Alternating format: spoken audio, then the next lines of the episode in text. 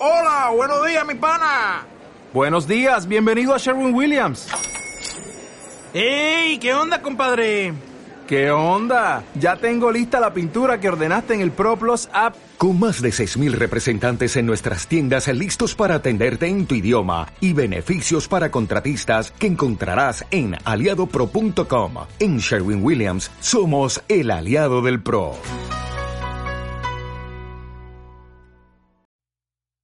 Hola a todo el mundo.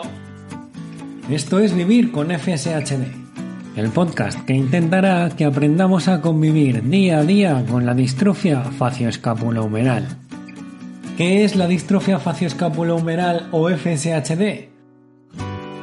Una enfermedad neuromuscular degenerativa que convierte a cada persona que afecta en superhéroes sin, superhéroes sin capa. Yo soy Neftali Cabrero un afectado más con el objetivo de disfrutar cada día pase lo que pase y aprendiendo de todo aquel o aquella que esté dispuesto a enseñarme. Gracias por venir y espero que disfrutes.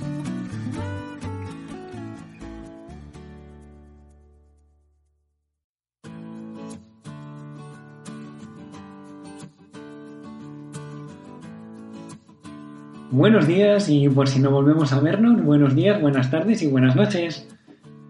Me parecía muy apropiado saludarte hoy con esta frase de la película El Show de Truman. Por si no has visto la película, El Show de Truman se basa en la vida de un hombre que es agente de seguros y que cree llevar una vida normal, pero no sabe que en realidad su vida es un reality show y está siendo grabada 24 horas al día. Te recomiendo que la veas. El protagonista, Truman, es Jim Carrey y la verdad que para mí es una de sus mejores películas. ¿No te parece que este 2020 está siendo un poco show de Truman? Una película de ciencia ficción que ha escrito un guionista un poco cabroncete, y perdóname la palabra. A ver si encuentra a alguien las escaleras que suben al cielo y se acaba todo de una vez. Por si estás escuchando esto en 2025 y no sabes por qué digo esto, hoy es 12 de noviembre del 2020 y estamos en medio de una gran pandemia mundial. Así como suena con todas las letras. Hay un virus que se llama, bueno, la enfermedad es el coronavirus que nos está atacando a todos. Seamos de el Congo, de España, de Bélgica o de Estados Unidos. Espero que esto de lo que te hablo te suene, la verdad, y que no haya caído en el olvido, porque todos deberíamos aprender mucho de esta situación, y sobre todo las generaciones futuras.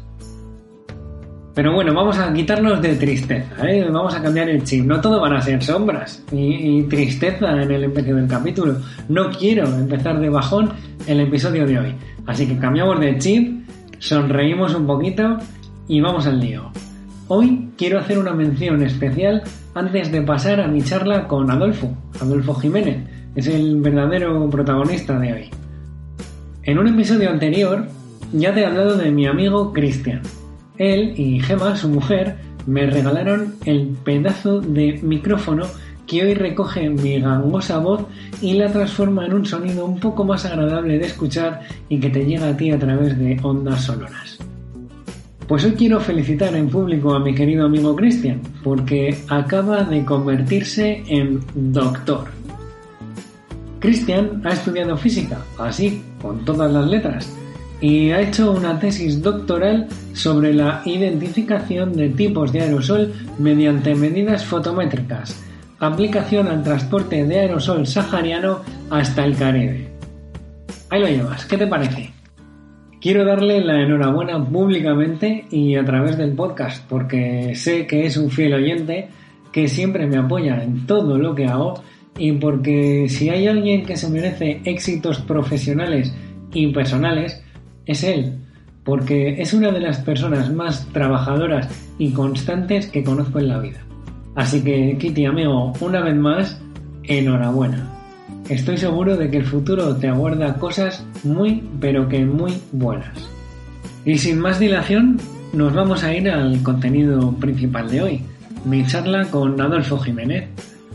He querido hablar con Adolfo porque desde el principio, desde la primera conversación que tuvimos, me pareció una muy buena persona. No sé por qué. Me transmitió una energía muy positiva. Se puede decir que desde la primera charla que, tuvimos, los dos nos hemos calado bastante bien. Y me apetecía, me apetecía que estuviera aquí y a él también le apetecía estar, así que os lo presento con mucho gusto.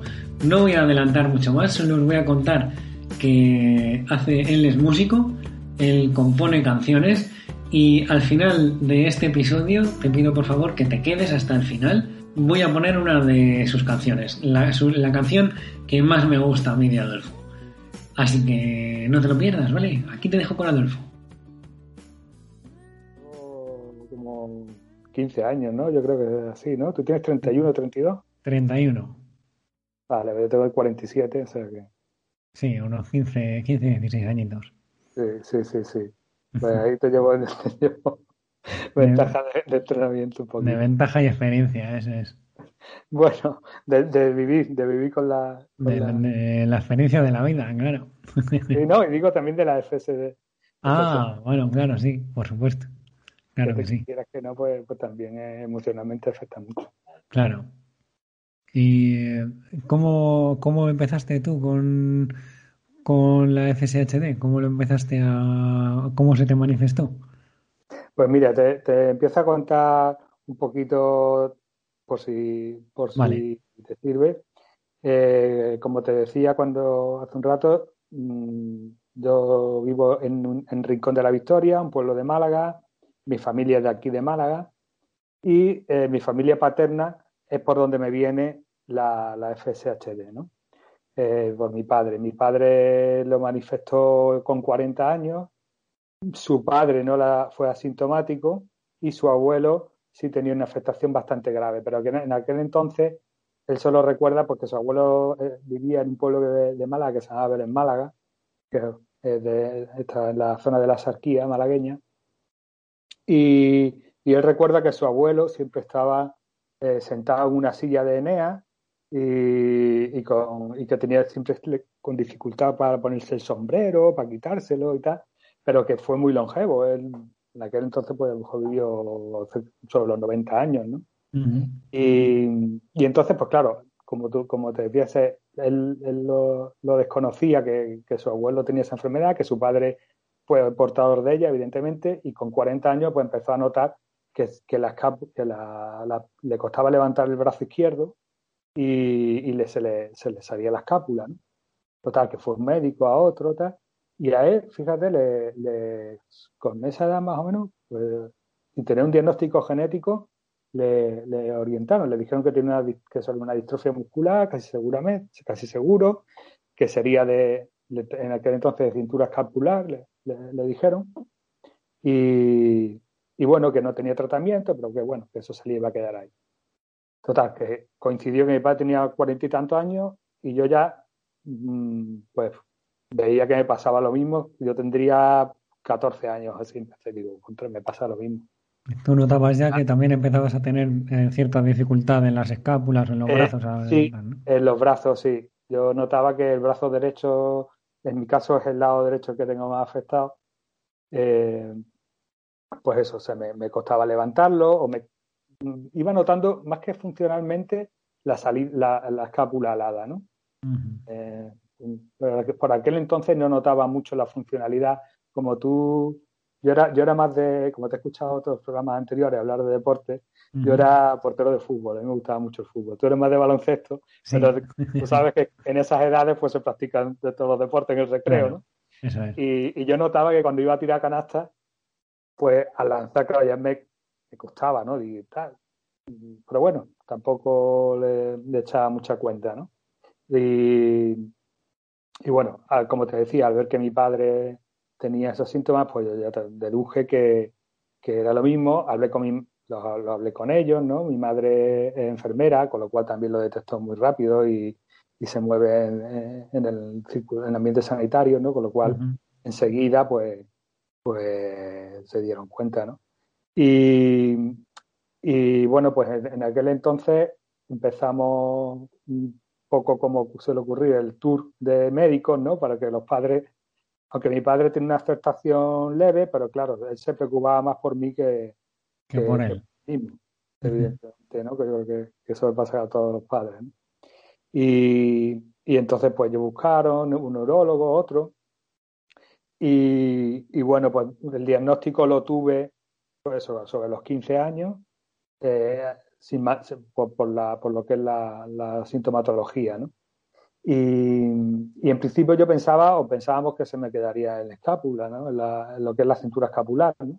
Y, pero claro, yo ya mm, a los dos a los dos años así empecé a notar que perdía masa, estaba perdiendo, veía que la pierna derecha yo tenía mucha masa muscular en las piernas y veía que, que, que tenía una pierna muy, muy delgada y la otra y la otra con la, igual que siempre, la izquierda igual que siempre y la, y la derecha empezaba a perder ahí masa. Yo se lo dije a mi padre, o se lo dije a mi padre, y mi padre que no, hombre, que son cosas tuyas, porque esta enfermedad solo afecta a, a las escápulas, ¿no? Las escápulas, tal. Total, que bueno, pues, pues así fui, fui ya siendo consciente, porque aunque ellos me lo dijeran, yo ya notaba que no tenía la misma fuerza, pero bueno, como funcionalmente no me afectaba mucho todavía, como te decía, tenía mucha masa, todavía tenía bastante masa muscular como para que funcionalmente pudiera, pudiera estar activo, incluso hacía, seguía haciendo deporte, uh -huh. y, y, pero claro, notaba que la intensidad o el rendimiento bajaba muchísimo, me cansaba mucho antes. Y, y, bueno, una cosa que también eh, me estoy acordando ahora, lo, lo, típico en nuestro caso también, los abdominales. Desde lo, lo primero que, que, notaba es que, en los, es que en los entrenamientos, cuando, cuando todos nos ponían a hacer abdominales en el equipo de fútbol, y todos haciendo abdominales, yo, yo podía hacer cuatro o cinco.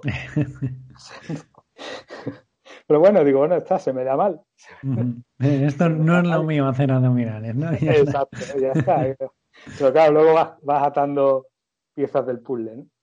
Y, y, nada, y bueno, pues, pues ya, ya fui siendo consciente, en mi entorno más cercano uh, pues lo, iba comentando, pero bueno, lo, lo comentaba como, como restando la importancia a lo que me pasaba, ¿no? Porque, bueno, no, sí, tengo una, una enfermedad neurodegenerativa que, que, bueno, porque me afecta pero poco a la, a, a la cintura escapular, a, a las piernas, pero bueno, ¿no?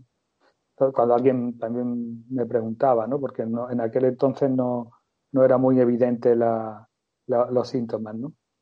Y bueno, pues yo también, eh, digamos que entre los 16, 17 años, cuando ya, incluso 18, cuando ya entré en la universidad, hasta los 30, pues intenté vivir al margen de la, de la enfermedad, digamos. Te, te en esa etapa por la que creo que hemos pasado todos. La pusiste en, a un rinconcito, la un dejaste rinconcito. ahí olvidada. Y... Cuando, me, cuando me pasaba algo, eh, me decía que ya no me iba a volver a pasar, o sea, si me caía o me hacía daño, esto ya no me puede volver a pasar, esto tal, hace guante, lo, lo, ponía en un rincón y de, de, la mente y seguía con mi vida, ¿no? Porque podía. Claro. No, no, era sano, ahora, ahora sé que eso no era mentalmente saludable, pero pero bueno, bueno, era lo que era lo que a ti te salía. Tampoco, no sí. sé, al final tampoco había otras herramientas. Tenías tú otras herramientas para saber cómo gestionarlo, ¿no? Exacto. Ahí, ahí está, has introducido un concepto que, que, que creo que eh, quería también hablar sobre ello, ¿no? Eh, las herramientas, ¿no? Creo que, que, con esto que estás haciendo eh, ya hay algo que has conseguido, que estamos consiguiendo de la asociación, pero tú eres el, el, que está liderando y que está cargando con, con todo este trabajo. Qué responsabilidad, es, Adolfo. Pues no, no, pero no, al contrario, vamos, sí, una responsabilidad, pero creo que, que, que bueno, que, que, también es algo que le da sentido a lo, a, a lo que hacemos, ¿no? Y que es proporcionarle un manual de instrucciones a, a quien ahora se enfrente a esta nueva situación, ¿no? Mm cosa que nosotros no hemos tenido, ¿no? Ya para mí esto está siendo un manual de instrucciones. Eh, y para mí, sí. sí, sí. De hecho, por eso, por eso me decidí a hacer esto, porque yo pensaba en mí mismo cuando empecé con todo este rollo Y dije, joder, es que a mí nadie me ha avisado, a mí nadie me ha dicho cómo hay que hacer las cosas aquí. Y, eh, y pensando en esa gente fue por lo que me animé a, a hacer Pues- todo esto. Pero vamos, una vez más estoy de enhorabuena porque, porque realmente va a ser muy útil. Va a ser muy útil porque eh, cada vez nos vamos dando cuenta de que somos, no, no somos tan pocos como creíamos. Y, y ese sentido de, ese sentimiento de, de mm, ser consciente de que lo que tus, tu- tus conductas no son tan extrañas, ¿no? Porque esas, esas conductas que a lo mejor yo eh, he tenido de ocultación, de disimular, eh, pues, pues mi- mi- las partes de mi cuerpo que, que Que estaban no te más gustaban, sí. que no me gustaban, tal, pues, eh, vas viendo que no, que, que a- a- a lo- es algo bastante común, ¿no? Con lo cual tu autoestima pues se recupera un poquito, ¿no? Dices tú, bueno, pues tampoco, tampoco lo he hecho tan mal, tampoco lo he llevado tan mal, ¿no? Y, y bueno, pues, pues ahí, digamos que enlazando un poquito con lo que te hablábamos antes, eh, hasta los 30 años pues me mantuve en esa, en esa, en ese equi- equilibrio de vivir al margen de la enfermedad, ¿no? Ya a partir de los 30 cada vez me costaba hacer más, cosas, ¿no? Seguir el ritmo de, de, pues de las cosas que hacían mis amigos, eh, o no me apetecía, me cansaba más, tenía que poner excusas o, más que las tuviera que poner, me apetecía, ¿no? Eh, eh, Mm. poner excusas y hacer otras cosas, ¿no? Y, y bueno, eh, ya dije, bueno, esto tenemos que, que sacarlo fuera, hay que, hay que afrontarlo y, y ya empecé, digamos, más a, a mover, a orientar mi vida a, a que, para adaptarla a, a la enfermedad, ¿no? O sea, mi, mi trabajo, mis aficiones, mi- mis relaciones con, con mis amigos, con la familia, digamos, todo, pues explicar, ¿no? Mira, que esto no lo puedo hacer así o no lo, ya me cuesta hacerlo así de esta manera. En el, en el, pues ya, ya empecé a gestionar todo el tema de la discapacidad para, para acogerme a los derechos que, o a las ventajas que, que, Que te que corresponde, diera. o sí. que me corresponden, sí, claro. Pero que bueno, que también te, al, al principio, en mi caso, yo también me resistía a ello, ¿no? Porque, sinceramente, pues no quería verme como, aunque suene ahora un poco duro, pero no quería verme como un discapacitado, la verdad. Sí, sí, sí, eso nos ha pasado. Si no a todos, estoy seguro de que a la mayoría. Sí. Mm. Y, y bueno, pues ya lo, lo a- afronté. Y, y bueno, ca- cada vez con más certeza, ¿no? Como Con más seguridad. Y, y bueno, pues desde entonces hasta ahora la enfermedad ha seguido su progresión, pero bueno, lo- sobre todo en los últimos cinco o seis años eh, estoy conviviendo mucho mejor con ella, la Mm. verdad. Me Aunque mucho. sí, sí, sí, sí. Aunque tengo mis días malos, porque Claro. los- Normal. que, el día que, que tropiezo, me caigo, me hago daño, o lo que sea, pues ese día estoy hundido. Pero bueno, ya Es más el, el bajón moral que te da que, que lo que te ha Sí. dolido el golpe, ¿eh?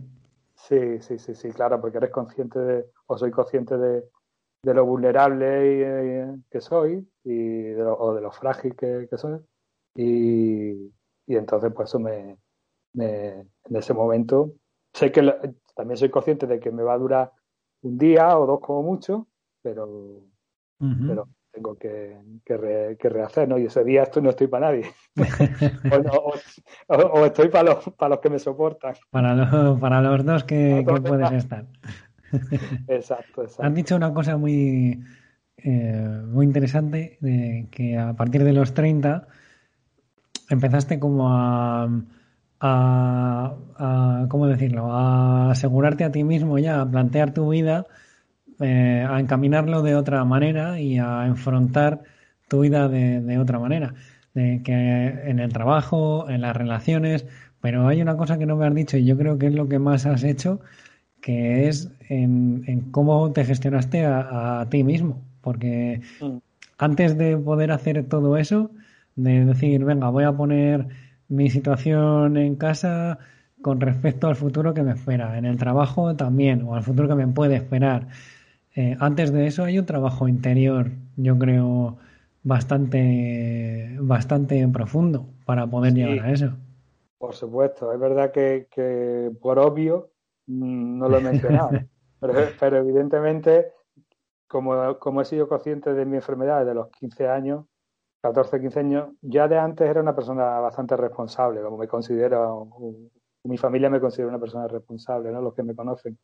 Entonces, he trabajado duro o he trabajado fuerte para, para proveerme de, recursos ante esta situación, de pues, tener una buena formación, como te dije antes, pues estudié mi carrera de, de química, eh, me he intentado cultivar todo lo posible intelectualmente, relacionarme, también cuidar las relaciones personales, con la familia, con los amigos, cuidarme físicamente también, cada, cada, vez, me, digamos, con la edad me voy cuidando más, eh, pero, pero, nunca, nunca he hecho muchas barbaridades, ¿no? He sido consciente de, que tenía, digamos, una, unos recursos físicos limitados que no podía tampoco o no debía, no me interesaba desperdiciar. y entonces, pues, pues todo ese trabajo eh, lo he hecho, sí. Eh, y luego a partir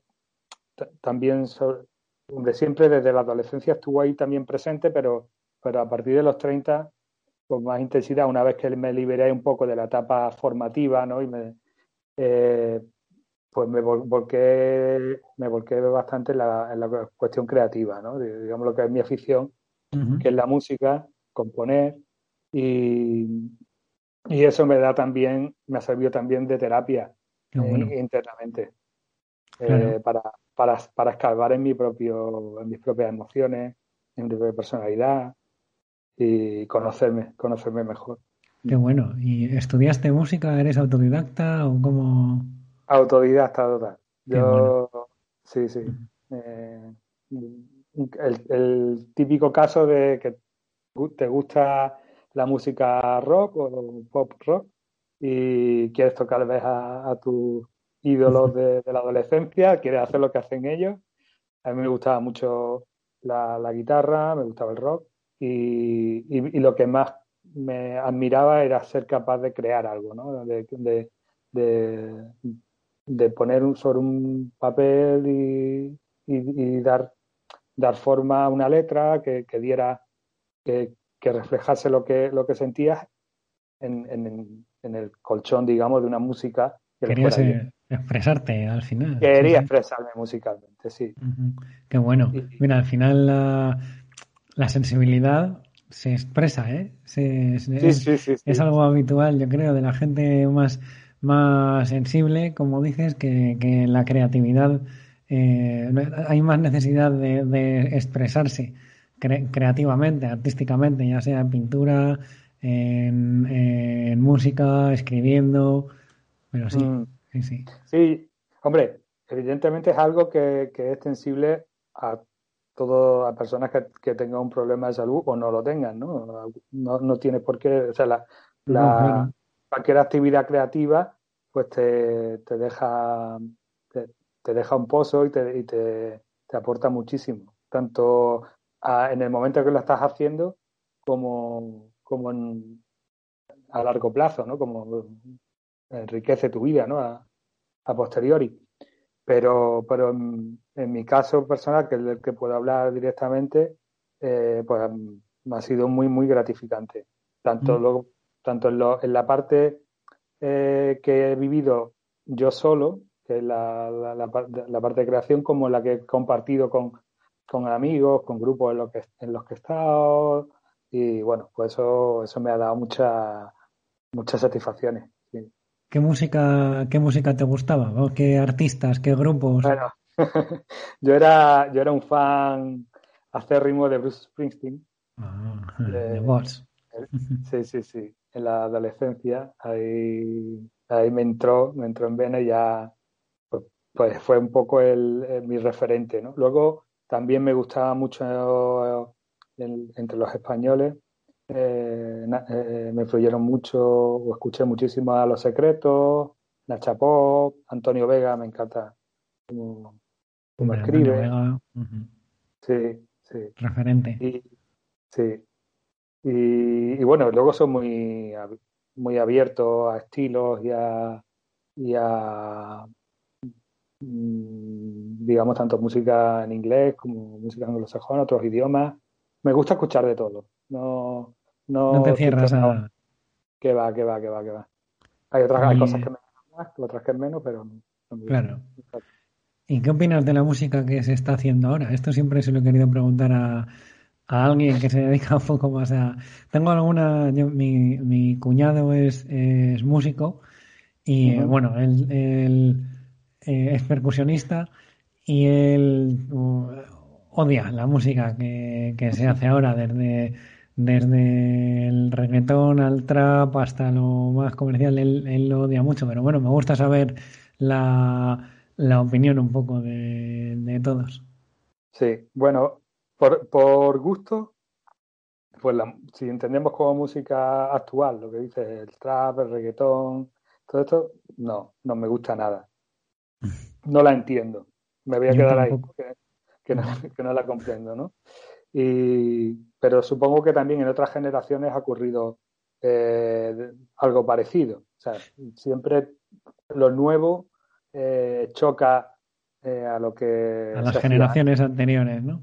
Sí, eso, es, es algo que también he pensado a veces, que es que seguro que dentro de 10 años habrá otra cosa que los que están escuchando hoy el trap digan, es que eso no hay quien lo entienda, es que vaya mierda de música, es que entonces no, no sé, pero me cuesta tanto pensar que, que una música como bueno, que a, ver, hay trap de, de todo tipo, por, por, decirte un género, el trap, eh, pero, o sea, seguro que hay mejor y peor. Yo he escuchado algunas canciones que, que a mí me gusta el rap, a mí es verdad que el rap, el hip hop me, me gusta, pero el, trap no es exactamente hip hop. Y el mensaje que tiene el trap es que es completamente contrario a lo que, a lo que el rap eh, expande, ¿no? Y, es, es, como un poco desalentador para mí el mensaje que deja esta, esta generación en, en la música. No me parece un escenario que, que, de verdad apetezca seguir, como yo qué sé, como la música de los 70, 80, no, sé, lo veo todo un poco, un poco difuso todavía. Estoy de acuerdo contigo. Estoy de acuerdo contigo. Lo que a mí, a mí lo que más me, me desalienta, porque hay dos cosas que me preocupan, ¿no? Por un lado, la, la, la falta de libertad de expresión, ¿no? De, a la hora de crear. Pero no, ya no hablo de, de que alguien vea censura externa, sino de una autocensura de lo, de, lo políticamente correcto que muchas veces nos estamos imponiendo. ¿no? Eh, con esto quiero poniendo un ejemplo, ¿no? Letras que se escribían en los años 70 o 80, hoy no se escribirían porque mm, ¿qué van a pensar de mí si escribo sobre, ¿qué te digo yo? Pues un sentimiento de celos hacia una mujer o un sentimiento, no sé, de o, un relato de una de, que, que, en muchas canciones de violencia, ¿no? Como puede, ha podido muchas canciones tener ese mensaje. Creo que entiendo lo que, lo que, lo que socialmente se persigue, pero creo que es contraproducente porque la expresión artística mmm, no debe, no, en mi opinión, no debe estar limitada a, por, por la moral. ¿no? A lo políticamente correcto, ¿no? Por así claro, tú tienes que, es como si pintas un, si eres pintor, pues pintas una batalla. No, no, no, no por eso estás a favor de la guerra, ¿no? Estás simplemente retratando eh, pues algo que te ha impresionado. Pues si hay un acontecimiento violento que te ha impresionado, eh, a, mí me, me ha, por ejemplo, me ha gustado, me ha llamado la atención escribir desde el ponerme en la piel de, de, la persona maltratada o incluso del maltratador, fíjate. No, no es algo que, que me que me repelan. Eh, y es más, me, es, una manera de, de bueno, pues pensar cómo, cómo, cómo reaccionarías tú ante esa situación y mm, eso por un lado, ¿no? como te decía, por un lado la autocensura creo que es mala y, y por otro lado creo que, que eh, son también tiempos difíciles por la rapidez. ahora nadie escucha mm, una canción entera eh, si no es el, el, éxito que está sonando, nadie escucha un disco entero o no escuchamos, yo el primero. Eso de, eso de comprarte un disco y ponértelo desde la 1 hasta el final seguido sin hacer nada más que escuchar música, es verdad que se ha perdido mucho. Claro, eso, eso proporciona una, un tipo de satisfacción muy grande y un enriquecimiento y un conocimiento de, de la música también mucho mayor, ¿no? Y, va calando, ¿no? Entonces, eh, en la música que se hace ahora, como tú dices, que se va haciendo, se nota eso, se nota que lo que, lo que importa no es, importa más hacerlo y que salga ya para poder venderlo que, que terminar un trabajo en condiciones que refleje lo que eh, tú como artista o como, como autor has querido transmitir. Mm, creo que, hacer la canción, aunque esté un poco de dudosa calidad, hacer un vídeo que también es de dudosa calidad, porque si ahora si lo ves, es verdad que con un móvil y un ordenador con el peor programa te han realizado un vídeo, lo han sacado, lo han subido a YouTube y empezar a ganar visitas. Y, y, es verdad que es un poco lo que, lo que se busca, más que el mensaje. Sí, sí. Y creo que, que ahí se pierde, porque en el proceso, en el proceso está mucho de la sustancia del resultado, no, no solo está en el resultado, en, el proceso de crear eh, mm, hay mucho, hay mucho que, que, que luego mm, llega también indirectamente al, al, al oyente, en este caso. Claro. Mm, y eso para mí es un, eh, son digamos las dos facetas que de la música actual que, no, que, más me preocupan. Por un lado, el que la gente o que nos podamos autocensurar porque no, no, no queramos que, que, los demás piensen que somos de una determinada manera. Eh, y luego, por otro lado, el, el, la ir demasiado, ¿no? el ir demasiado rápido. A mí me gusta, yo, yo soy muy lento. a mí me gusta lo lento. ¿Y eh, cómo era tu, o cómo es, vamos, porque todavía sigues componiendo, ¿no? Y, eh, y lanzando cosas. ¿Cómo es tu proceso creativo? Pues mira, yo suelo, suelo, bueno, no, no siempre es igual, pero vamos, suelo coger la guitarra eh, en casa y, y, poner a grabar el móvil.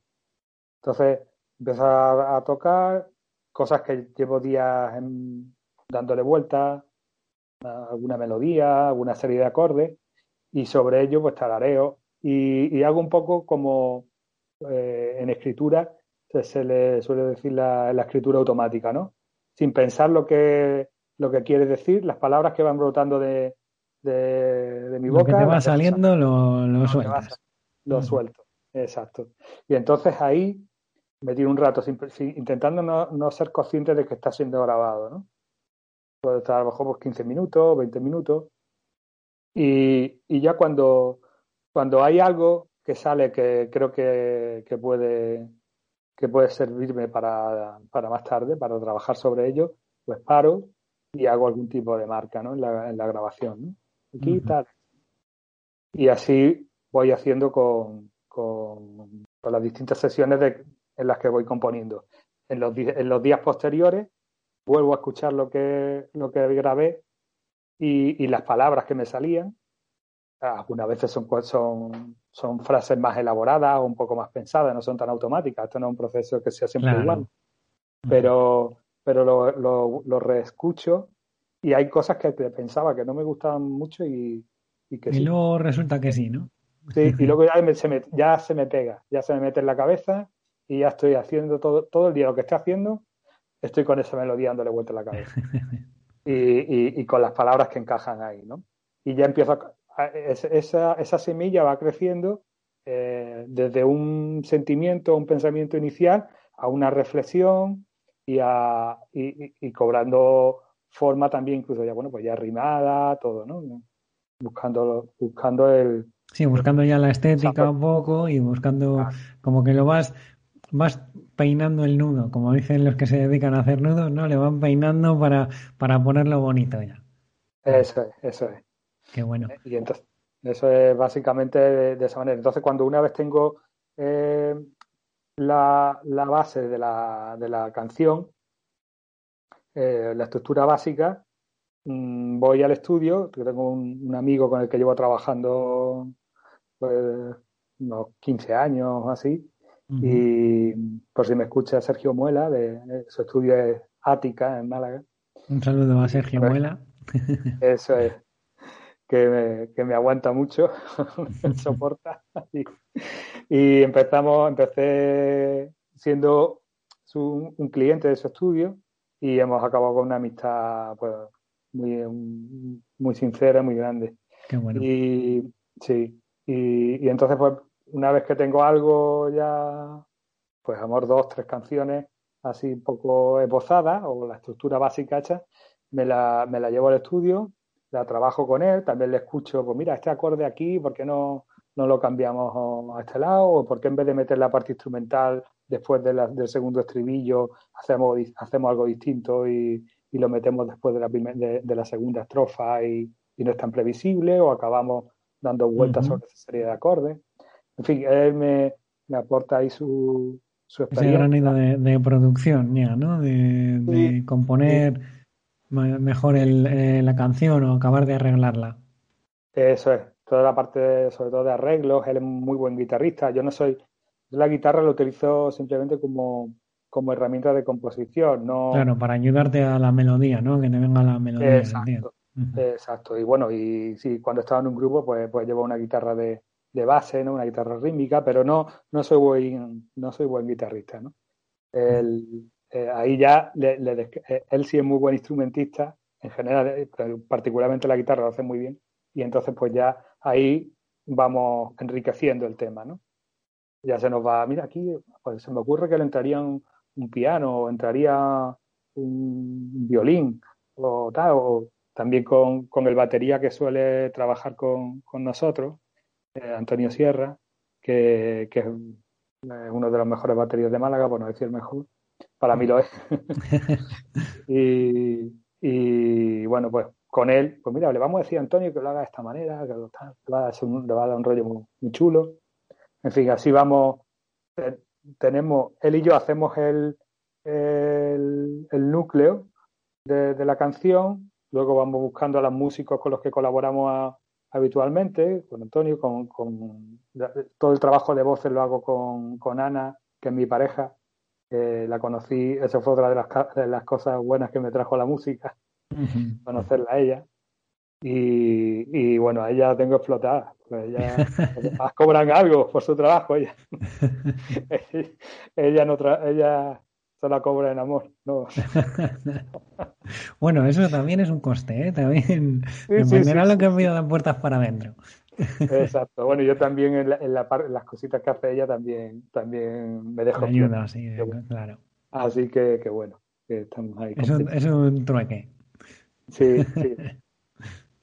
Qué bueno. Sí, bueno, sí. Porque tú y yo estamos dando un poco por hecho, eh, bueno, pues que vas a un estudio, que creas canciones, que tal, pero es que yo he estado viendo todo lo que tienes subido, al menos a Spotify, y hay un montón de música tuya, ¿eh? que desde aquí invito a todo el mundo a que te busque en Spotify, no sé si estarás en alguna otra plataforma o se te puede escuchar en otras, pero buscar a Adolfo Jiménez y, y ahí aparecerá. Lo pondré de todas formas en, en las notas del, del, podcast, el enlace a, a tu perfil para que sea más fácil, por si no se encuentra bien con las búsquedas, que lo dudo, pero bueno, por si acaso, para que esté ahí accesible. Y, y, bueno, ya veréis que hay una, un montón de... Hay, hay diferentes... Eh, a ver si lo digo bien porque siempre me lío un poco con esto. Hay, hay sencillos, hay álbumes, hay, hay una mezcla de diferentes eh, discos, ¿no? Por así decirlo, ¿o cómo? Formatos, sí, hay, hay distintos formatos, sí. sí. Uh -huh. Básicamente tengo, digamos, en, eh, tengo dos trabajos, dos discos publicados, uno en 2013 que se llama Señales y otro que publiqué a final de 2019, está calentito, que se llama Las Cosas Buenas. ¿no? Qué temazo me parece el de las cosas buenas, Adolfo, te lo tengo que decir. Sí, cuando me lo pongo, que me lo pongo, alguna vez me lo he puesto para cocinar o en el coche, también digo, voy a escuchar un poco de tu música, pues antes de hablar contigo, porque digo, seguro que dice un poco de cómo eres, ¿no? Y yo creo que sí, que lo dice. Y, y, la de las cosas buenas es que lo escuchas y estás todo el día con la canción al fin, todo es, muy pegadiza.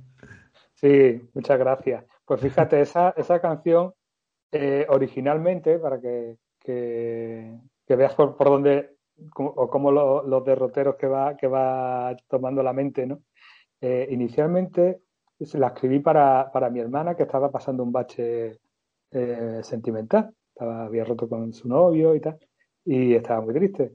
Total, que, que bueno, era una manera de decir, venga, las cosas buenas vienen y van y hay que aprender más allá, a ver más allá cuando no quede salida. ¿no? para, bueno, que esto no se acaba aquí. Pero eso fue un poco, esa era la semilla, pero luego ya me la apliqué a mí mismo. Y a partir de aplicarla a mí mismo también dije, bueno, mm, vamos a lanzar un mensaje de, de optimismo en general, ¿no? Que, que estos son ciclos, que, que normalmente pues ocurre algo negativo, nos pasa algo, una adversidad, y esa adversidad cuando se, cuando se supera, pues da lugar a, un, a una etapa mejor, normalmente. Y si sabemos hacer, aprovechar pues lo aprendido en la, durante la adversidad, pues le vamos a también sacar partido a, a, lo que nos ha pasado, que no era deseable, pero bueno, pero eso creo que eso es, de la vida, ¿no? Y eso es un poco lo que querías transmitir con, con las cosas buenas. Sí, sí, sí, sí, sí. Eso es que, que bueno, que siempre que por muy mal que nos sintamos, mm, pues hay salida. Hay salida y hay otras maneras de, de, ser feliz. Eso es. a lo mejor ese camino, se nos, esa puerta se nos ha cerrado, pero se nos abrirán otras. Hay otras tantas, claro que sí. O hay que intentar abrir otras puertas que estaban cerradas. Exacto, exacto. sí, sí, Pues eso, mm, como te decía, pues tengo ese trabajo último publicado y el de señales. Entonces, durante todo ese tiempo, pues también he, ido lanzando algunos singles, algunos sencillos de, de uno u otro disco. Por eso pueden estar en Spotify algunos como sencillos, otros como álbum completo. Pero bueno, si, si alguien me busca eh, por Adolfo Jiménez, Jiménez con J, y, y busca señales, el primer disco, y busca las cosas buenas, pues va a encontrar ahí los dos discos. También están en, otras plataformas, están en Amazon, Amazon Music o en YouTube Music también. vamos, yo, yo ahí mm, creo que he entrado un par de veces, vamos. La que entro siempre es Spotify y, y luego también en, también lo tengo para descarga gratuita porque en, Spotify, según si eres eh, asociar, o sea, si eres cliente o no, pues tienes acceso a unos contenidos o hay más, mayor o menor limitación de los, del servicio, pero la tengo abierta en, en Bandcamp. ah, Bandcamp, sí.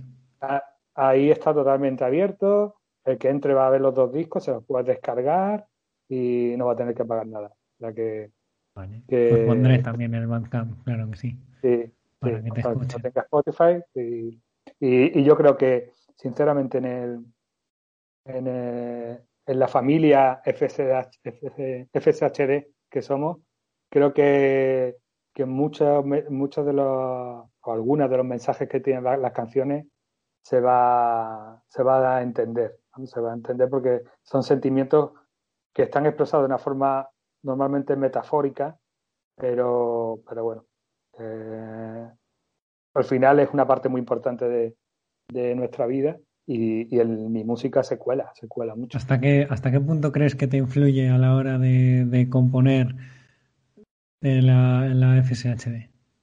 Pues me, me, influye como cualquier otro aspecto en, en, el que emocionalmente me puede afectar la vida. Digamos, mm, como puede, eh, al igual que me puede estar afectando una excepción amorosa o me puede estar afectando un problema, una injusticia que pueda estar eh, viendo en, mi entorno. Todo lo que me afecta emocionalmente se, se suele ir colando en las canciones. Eh, pero bueno, por ser un poco más, más concreto en, en, las dificultades que, que puedo que puedo manifestar en las, en, en las canciones. El, hecho de superar una adversidad suele estar muy presente en, mis canciones. Te inspira, te inspira bastante, ¿no? El hecho de, de la superación personal y el superar obstáculos es una inspiración para ti, al final es de lo que más te inspira. Sí, sí, sí, sí. Y luego, aparte, bueno, pues lo, que es inevitable, todo, todo tipo de sentimientos, ¿no? Cualquier sentimiento se, se me mezcla. Lo que suelo, lo que suelo combinar a veces varias ideas o varios sentimientos que en una, en una misma canción. Tengo una que se llama eh, Espero tanto, ¿no? que en la que empiezo hablando de una ruptura amorosa, ¿no? Eh, y, durante la canción mm, voy cambiando, porque el estribillo dice, la frase principal del estribillo es espero tanto de ti, ¿no? Como diciendo, cuando hemos roto, pero creo que esto no es el final, ¿no? espero tanto de ti que, puede ser que más adelante nos encontremos, ¿no? Viene Pero conforme la canción va, avanzando, mm, voy perdiendo interés en que es en que esa persona sea lo que era para mí y ganándolo en, en crecer yo personalmente, ¿no? Por lo que acabo la canción diciendo no espero tanto de ti, en vez de espero tanto. Lo que viene siendo una, una ruptura amorosa sí, sí, sí, de, cuando eres, más bien de cuando eres dejado, ¿no? exacto, exacto. Te, te dejan, eh, tienes esa esperanza de que de que no de que no sea el final tal y al final acabas diciendo mm, me voy a centrar en mí en vez de en la otra persona que, que se ha ido no que se ha ido porque ha querido. Eso es. Y luego pues meto frases por el camino por, por medio no que eh, en un verso digo por ejemplo juro que volveré con alas en los pies y la sonrisa calada o sea pues como me, vas a ver y, así como voy ahora, no, me vas a ver, me vas a ver volando. me vas a ver muchísimo mejor. Qué bueno. Exacto. Eh, y, bueno, pues todas esas cositas se, van, se cuelan, ¿no? Pues en el estribillo digo, eh, mientras tanto, camino despacio con dos infiernos detrás de mí. Esos dos infiernos de los que hablo, pues son por un lado la ruptura y por otro lado mi enfermedad. La enfermedad. O sea, que siempre vas a tener entonces, pase lo que pase, un, un infierno, entre comillas, persiguiendo. Bueno, pero al final de la canción digo, eh, los, eh, eh, voy cantando, camino despacio, con dos inviernos, cambio invierno por infierno, con dos inviernos detrás de mí, dos años más viejos. Los infiernos pasaron de largo, con lo cual tanto uno como el otro, como el otro han pasado. O sea que, seguro que escuchando, escuchando tu música se puede ver, seguro, ¿eh? que, si te paras a ver tus letras y eso puedes ver un poco el estado que tenías tú emocional, ¿no? En cada, en cada momento de escribir la, canción. Qué bueno. Sí, sí, Por eso digo que, me sirve, me ha servido bastante de, de terapia. terapia el, tener ese, ese espacio en mi vida para, para expresarme íntimo, íntimo de, componer, porque yo cuando, cuando he compuesto no lo he hecho mm, principalmente para que, para que otros lo, lo escuchen, eso también me gusta, pero el principal motivo, el principal oyente soy yo, el que me gusta ver, el resultado, aunque, aunque nadie lo escuchara, me doy por satisfecho si está bien hecho y si, y si refleja lo que, lo que quiero. Sí, que son mensajes para ti al final. Sí, sí. Sí, sí. y que creo que, que, es portable a, otras muchas personas. ¿no? Claro, por supuesto. Al final, es de lo que se basa un poco, yo creo, en los grandes artistas o, o sí, o, creadores. Eh, el, el, mensaje les tiene que, que, satisfacer a ellos. Si no te satisface a ti o si no te llega a ti, es muy difícil llegar a, a otra persona. Claro, sí. Por eso te, por eso te decía al principio que es muy peligroso esta autocensura, ¿no? Porque limita mucho creativamente. Tú no te puedes estar pensando si lo que yo siento es políticamente correcto, ¿no? Para, para expresarlo, ¿no? Se va a ofender este, se va a ofender eh, este. Ah, mm. Si vas a hacer una canción para un programa infantil, pues sí tienes que pensarlo, ¿no? Sí, claro. Pero, sí, pero si tienes una, digamos, otra expectativa, eh, creo que esa limitación eh, entiendo que, que, haya gente que, que no le gusta escuchar determinadas cosas y las respeto, pero, pero es tan fácil como no, no, no prestarle atención. Para mí hay muchas cosas que no me gustan y no les presto atención. Claro, pero tampoco pasa nada. y tampoco pasa nada, exacto. no, a mí me pasa mucho uno que me, uno que me encanta como, como artista y como persona, pues no me gusta nada, es Sabina, por ejemplo, ¿no? Me parece un tío que escribe de una manera brutal, sí. Brutal, lo tengo todo, me tengo todos sus libros, libros de, libros de poemas, tal. Ahora, me parece luego, como persona, me parece súper contradictorio, incoherente, bastante hipócrita, y no, no, no caso, pero no por ello, joder, no por ello, si disfruto escuchando sus canciones, claro. si algo está bien hecho es que me encanta, vamos, que de los que más me gustan. te gusta el personaje, pero no la persona. Claro, exacto, exacto. Es, válido, o sea, es totalmente válido. Pasa lo mismo con, con los cómicos, por ejemplo. O te puede pasar igual que, que como cómico eh, se sube al escenario, tiene unos chistes o un monólogo que a ti te llega mucho y que te hace mucha gracia y luego se baja del escenario y y no te hace tanta gracia como cuando estás encima del escenario y, y, no pasa nada, no, no sé, y al final eso aplicado a la vida real yo estoy seguro de que en el trabajo nosotros hacemos, o sea, en todo el mundo que está en su trabajo tiene su, su yo de trabajo y su yo de casa y no es la misma persona. Seguro, a lo mm. mejor a, a tu pareja que está en casa contigo no le gusta nada tu yo en el trabajo y, no pasa nada, es así. Sí, sí, sí, sí. Hay que, hay que, hay que aprender a diferenciar todos esos aspectos. Es difícil, ¿eh? Sí, es muy complicado. Mm. ¿Y has dado, has dado conciertos? Sí, estuve con, con los grupos con los que eh, de los que he formado parte.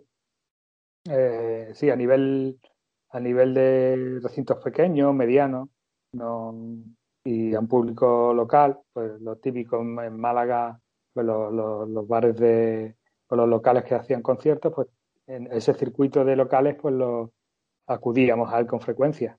Qué bueno. sí, pues casi todas las semanas, o incluso algunas fines de semana, mm, días seguidos, y, y, eso sí lo hemos, lo estado haciendo desde, pues eso, más o menos desde el año 2005 hasta el 2012 o por ahí. Esa, esa etapa sí fue bastante intensa. Y tuve, tuve un grupo que se llamaba mm, Amargama y, y, éramos dos, dos mm, compositores, guitarristas y cantantes. ¿no? Entonces mezclábamos en el, en el repertorio eh, las canciones de los dos, ¿no? las composiciones de los dos y, y hacía una, jugábamos un poco, por eso era el juego de palabras de amargama, ¿no? Hacemos una amalgama de, de estilo. De vuestro estilo, claro. Sí, sí, yo soy más, digamos, más, mm, más pop, por decirlo así, más pop rock y él era más rock heavy, ¿no?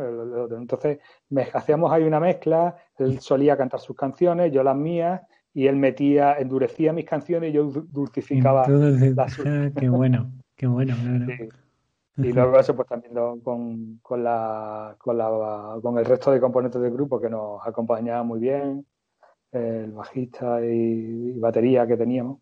Y, bueno, y este, este compañero mío de, de composición, digamos de grupo a nivel de, como compositor, lo fue, se llama Samuel Aguilar. eh, fue, lo fue desde el primer grupo que tuve con 16 años. Y yo casi aprendimos juntos a, tocar, a, componer. Fuimos, luego cogimos caminos separados y nos reencontramos. Y, bueno, pues en, esos años, pues lo, lo pasábamos muy bien. Hicimos, hicimos cosas muy interesantes. Oye, ¿y qué, ¿y qué se siente cuando te subes ahí al escenario? Porque encima, claro, tú ibas como como cantante. Eh, yo creo que el cantante del grupo siempre tiene eh, más presión que el batería o, el bajo, que no que no, no me malinterpretes, que también tienen un papel eh, fundamental para que el grupo suene bien, pero la presión y las miradas van al cantante. Sí, sí, sí. Yo, vamos, soy una persona muy, muy nerviosa, muy tímida y, me, me, costaba mucho. Luego ya me calentaba y, bueno, pues sí, lo pasaba bien. Pero el primer ratito, uff, pasaba canuta. la, pasaba canuta. Lo que pasa es que como la mayor parte o casi todo lo que he hecho en directo ha sido con, con mi compañero Samuel, que los dos compartíamos esa responsabilidad, ¿no? De, Éramos los dos. Eh, es como por, por llevarlo a un, a un símil muy conocido, ¿no? Como, como en los Beatles, eh, John Lennon y Paul McCartney, ¿no? Los, dos pintaban lo mismo, ¿no? Y, ahí se, se repartían un poco el, el liderazgo y, el peso de, de, estar en primera línea de escenario, ¿no? Y, nosotros nos pasaba eso también, pues compartíamos ese peso eh, y, estábamos muy bien compenetrados, con lo cual teníamos esa complicidad y ese entendimiento de decir, mira, empieza tú esta que, que, esta yo no sé cómo, cómo arrancarlo. Estoy un poco más de bajón y tú estás más caliente. Hoy te toca a ti. Hoy te toca a ti. Sí. Bueno, y aparte muchas veces no, hacía falta ni, ni hablarlo, con mirarse ya... Ya salía solo, qué bueno. Exacto, sí, sí, sí.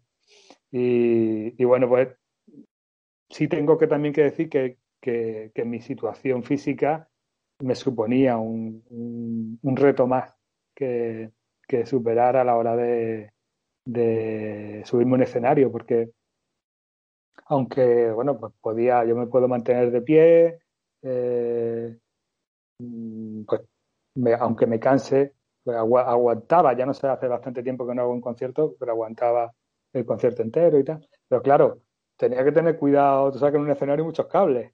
Y claro. Un pequeño tropiezo. Un pequeño tropiezo y, se, y como te digo, en otras circunstancias, pues a lo mejor te rehace rápido, ¿no? Porque bueno, no, no tiene. Pero en mi caso, mm, es más el, el, el, bajón anímico que me podía producir que, que, y lo que tardase en recuperarme de eso que, que el daño que me pudiera hacer, ¿no? Otra persona, pues, hasta hace gracia, ¿no? hasta hace gracia cuando, te, cuando se cae, ¿no? Sí, Pero tú, además de hacer gracia, te sientes bastante ridículo, ¿no? Sí. Un poco más de lo normal, ¿no?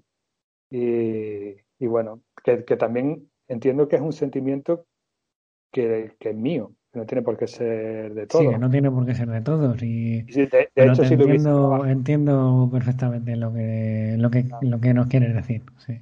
Claro.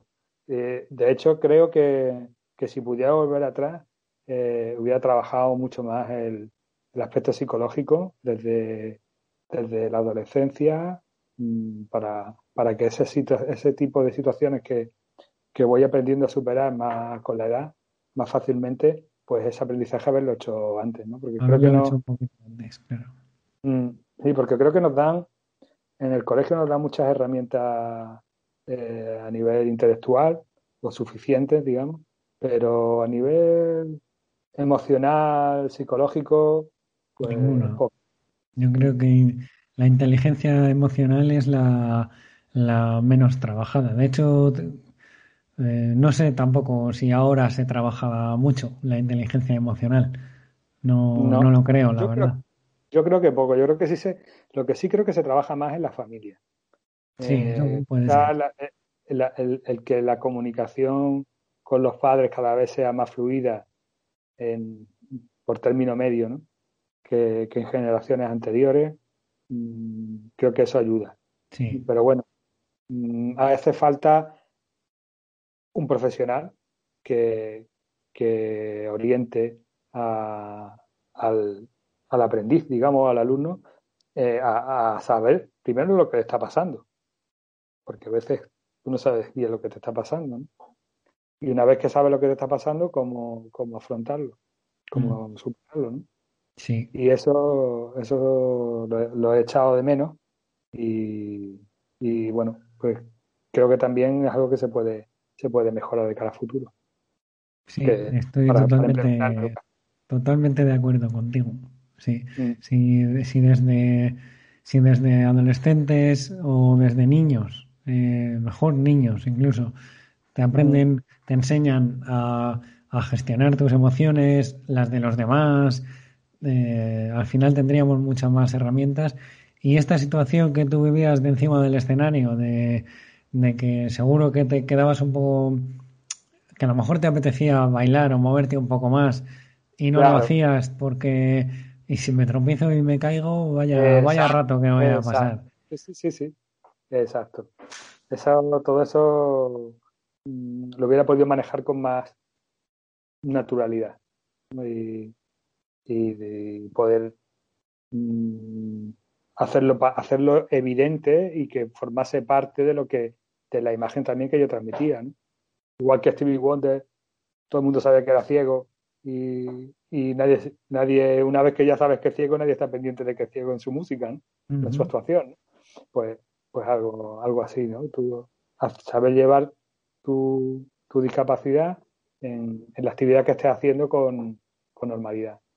Sí, mira, un ejemplo de discapacidad y música que para mí es un, un referente en este sentido. Luego ya tu, su música te gustará más o menos, pero el Langui es, sí.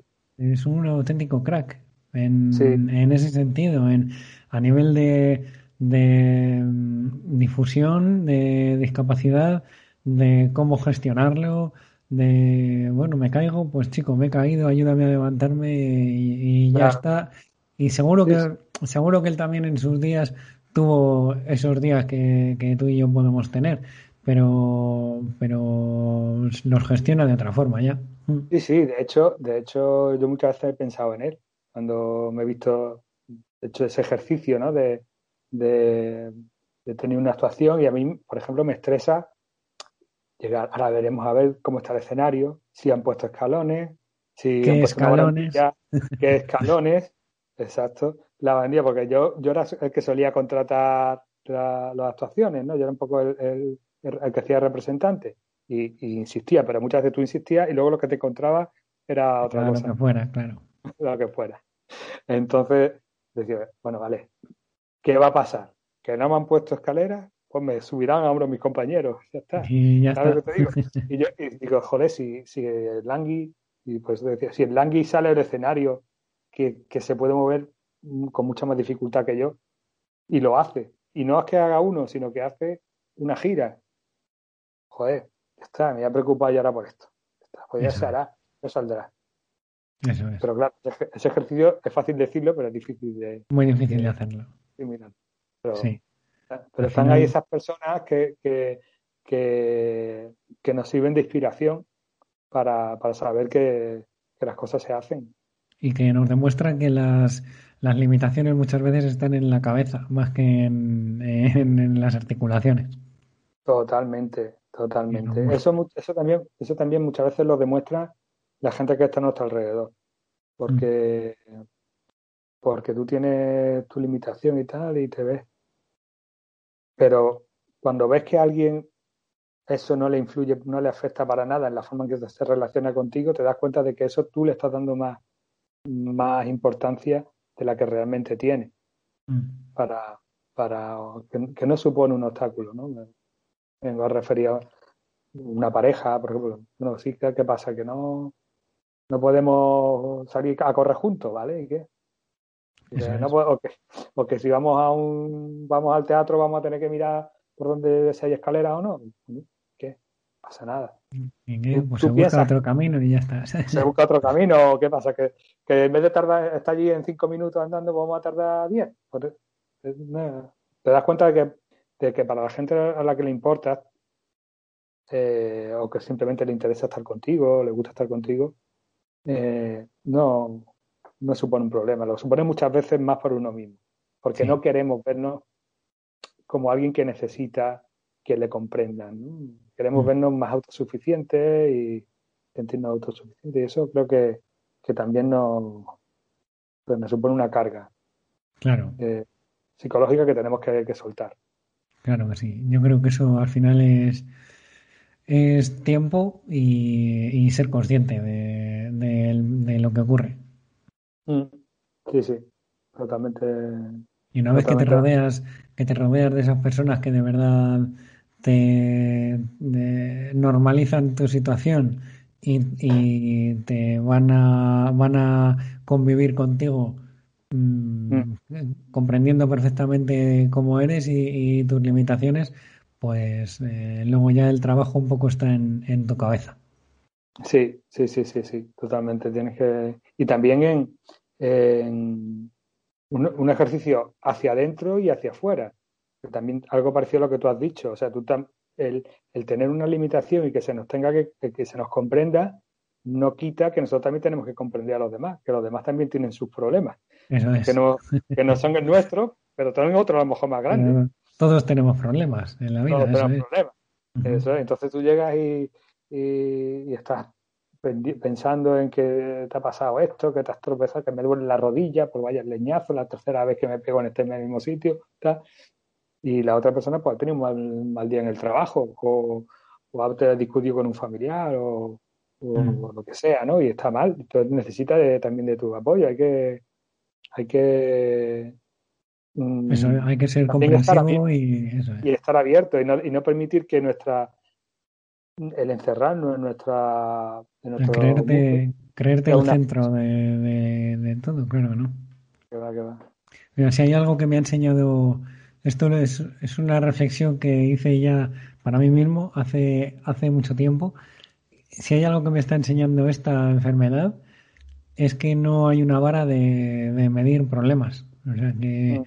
que para mí un problema es mi enfermedad, eh, que a lo mejor es así de larga, pero para otro que, que ha estado toda su vida, o sea, ha estado un año ahorrando para comprarse el último iPhone y de repente se le ha roto, pues es un problema, se siente mucho peor por eso que yo por lo que por mi problema y es como quién soy yo para juzgar a esa persona Exacto. por cómo se siente. Bueno, pues ya está, pues se siente así, es un problema, vamos a intentar que comprenderlo y, y que salga de ese problema y ya está.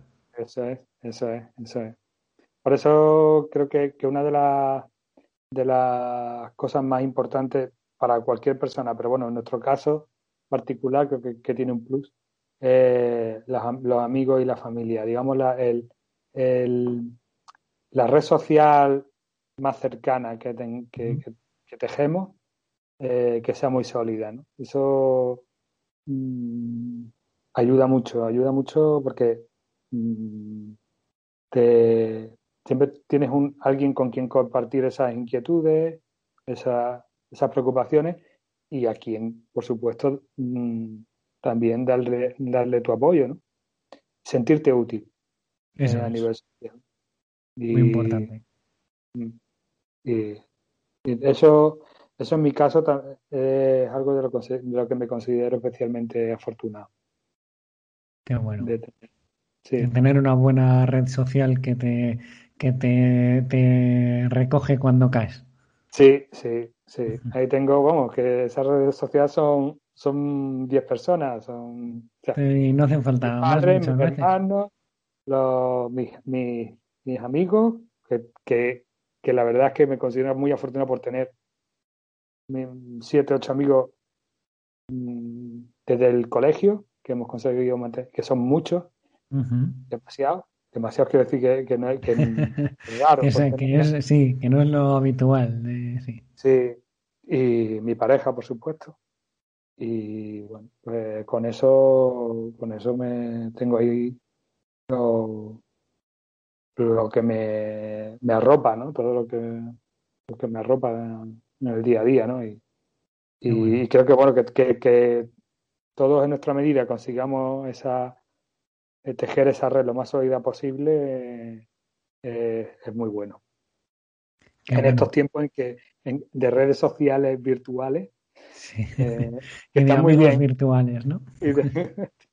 De, redes sociales virtuales está muy bien el, el, el, cuidar la, la, red social personal, el tú a tú. Mm. Sí, sí. bueno. Pues Adolfo, yo creo que con este bonito mensaje nos vamos a, ir despidiendo. Muy bien. Pues... ¿Se te ha quedado algo en el tintero que quieras decir? se ha quedado, ¿Quieres decirle algo, algo a alguien? Pues mira, quiero fundamentalmente darte las gracias a ti por tu, por esta labor que estás haciendo, tan, tan positiva, tan enriquecedora, a todos los que han participado eh, en tu podcast, que, he aprendido mucho de ello, y a la gente de la a toda la gente de la asociación, eh, al doctor Antonio Vaquero con el que he tenido algún intercambio de información que me ha sido muy, muy, muy enriquecedor. Y, y bueno, luego personas en mi vida también que me han eh, ayudado a comprender mi enfermedad. mi, amiga Paloma Cejas, que, que es investigadora, e, ella es bioquímica y, y me, el año pasado tuvimos una, una conversación muy enriquecedora de, de estuve explicando en qué consistía la enfermedad y me hizo retomar el interés por, por comprender mejor y por asociarme, ¿no? Por, buscar, buscar la asociación, ¿no? Y, por supuesto no me puedo olvidar de, aparte de mi familia y mis amigos que lo he mencionado antes y saben lo importante que son, a mi fisioterapeuta, que, Isma, que, que todas las semanas me, me, pone a punto y, y me cuida muchísimo. Y, pues un saludo para, para Inma y para toda tu, red social también de, mi parte. Muy bien. Pues nada, Adolfo. Ah, cosa también, con respecto a mi música, que eso ya, ya, bueno, pues lo canalizaremos, que la asociación o, quien corresponda lo canalice. Si a alguien se le ocurre alguna manera de mm, rentabilizarla y que pueda generar algún tipo de beneficio, ya sea publicidad, ya sea, mm, que sé, ponerla de fondo de canción para algo, no sé, lo que se quiera, eh, estoy totalmente abierto a ello. O sea, que, lo pongo la pongo a disposición de la, de la asociación para, para cualquier, para, no sé si es posible recaudar. para cualquier proyecto que, que pueda surgir. Exacto. Qué bueno, pues te doy muchas gracias de, parte de, la asociación, ya te la darán ellos también en, en, primera persona, pero de verdad que muchas gracias, es muy generoso por tu parte. Muchas gracias a, vosotros y espero que nos veamos en algún... Yo también lo espero, tengo muchas ganas de que, de que se pase un poco todo, todo esto y, y se puedan volver a organizar encuentros porque yo me, me, me, he asociado justo el año que no se pueden hacer encuentros, cuando yo lo que buscaba era conocer a gente. Así que estoy deseando que se pase un poco esto para, para ver cuándo puede la asociación volver a organizar algún encuentro, algún fin de semana como los que venían haciendo y ya ponernos, no cara, porque yo sí que os veo eh, con mm. todos los que, los que voy hablando, pero, pero bueno, el trato en persona seguro que, que mejora mucho la relación. Sí, pues ya sabes, y cuando quieras hacer un podcast fuera de, línea, offline, una, videollamada, estaré encantado de tomarme unas cervezas contigo, mientras no podamos ver en, persona. ¿eh? Pues me, lo apunto. me lo apunto, Adolfo. Muchas gracias, un placer, de verdad. Igualmente, Nestali, que vaya todo muy bien. ¿eh? Igualmente, hasta luego. Un fuerte abrazo. Otro para ti. Y esta ha sido mi charla de hoy con Adolfo. Espero que te haya gustado tanto como me ha gustado a mí pasar este rato con él. Lo primero, decir que muchísimas gracias Adolfo por este rato. Eh, me ha encantado tenerte aquí hoy. Creo que hemos conectado muy bien y se nota en la conversación. Eh, lo segundo, muchas gracias por dejarme una de tus canciones para ponerla ahora, al final del programa. Así que no te vayas y escucha las cosas buenas de Adolfo, ¿vale? Si quieres escribirme o contarme tu historia en este podcast, escríbeme a vivirconfshd.gmail.com Te dejo con las cosas buenas de Adolfo. Adiós.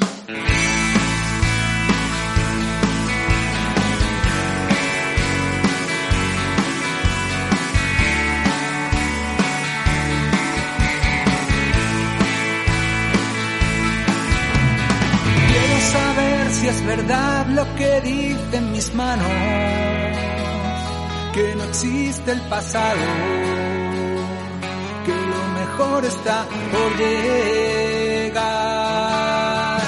Nada es eterno si viene y se va con la brisa, y aunque gire deprisa, este mundo te enseña